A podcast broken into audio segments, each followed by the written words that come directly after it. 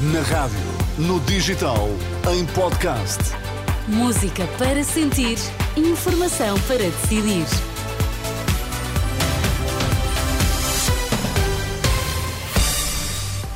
As notícias das três na Renascença, a edição é do Vitor Mesquita. Vitor, eh, que temas temos agora em destaque?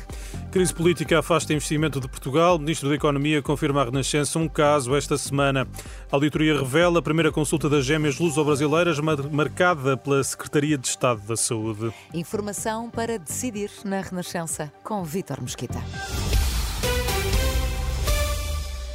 Abrir o caso das gêmeas, a primeira consulta das crianças luso-brasileiras no Santa Maria foi pedida pela Secretaria de Estado da Saúde. Conclusão da hum, auditoria do hospital, que avaliou os procedimentos internos relativos ao tratamento de 10 crianças em situação idêntica entre 2019 e 2023.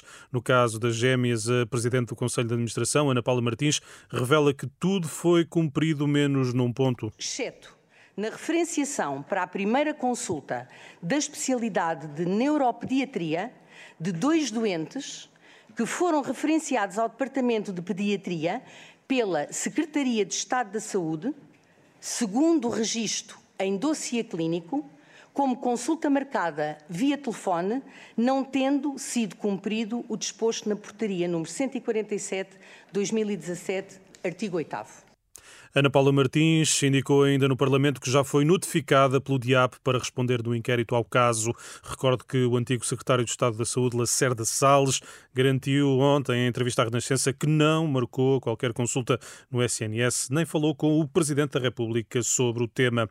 Ainda sobre este caso, a Iniciativa Liberal acusa o PS de tentar paralisar a descoberta da verdade. Rui Rocha afirma que a auditoria demonstra que houve um tratamento de favor no início do processo e exige explicações a Marta Temido e Lacerda Salles. Já o Chega quer ouvir os pais das crianças no Parlamento. Devido à crise política, Portugal já perdeu pelo menos um investimento avultado.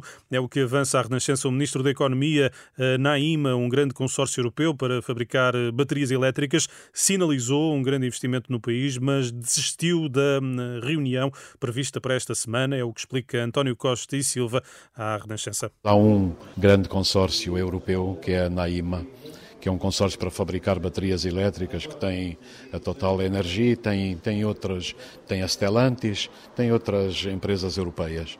E, portanto, eles queriam fazer um investimento em Portugal, pelo menos sinalizar. E, portanto, a reunião estava marcada para esta semana. Eles marcaram a reunião e dizem que agora, face a esta conjunção política que existe, vão fazer um investimento na, na Alemanha, ou na Espanha, ou em França. Ou seja, a crise política já está a ter consequências. Isso, por, por, mais que a gente faça, eu tento minimizar esses riscos todos, mas as crises políticas não são boas por causa disso, porque no fim o país é que pode perder em termos de atração. Pode estar a perder em quanto nesse investimento só? Eles não tinham sinalizado, mas seria um investimento significativo. Ministro da Economia, ouvido por Pedro Mesquita, à margem de uma conferência organizada pela Renascença em parceria com a Câmara de Gaia. Num dia histórico, é desta forma que Portugal reage ao acordo na Cimeira do Clima, que define o fim progressivo dos combustíveis fósseis até 2050. Ouvida pela Renascença, a Secretária de Estado de Energia e Clima, Ana Fontoura Gouveia, considera que este é o momento de combater as alterações climáticas. E assim fazermos aquilo que, na verdade, a ciência uh, nos diz que temos de agir, que esta é uma década crítica e que não podemos perder uh, nem mais um minuto na, na, aceleração dos esforços para contrariar uh, os efeitos do aquecimento global.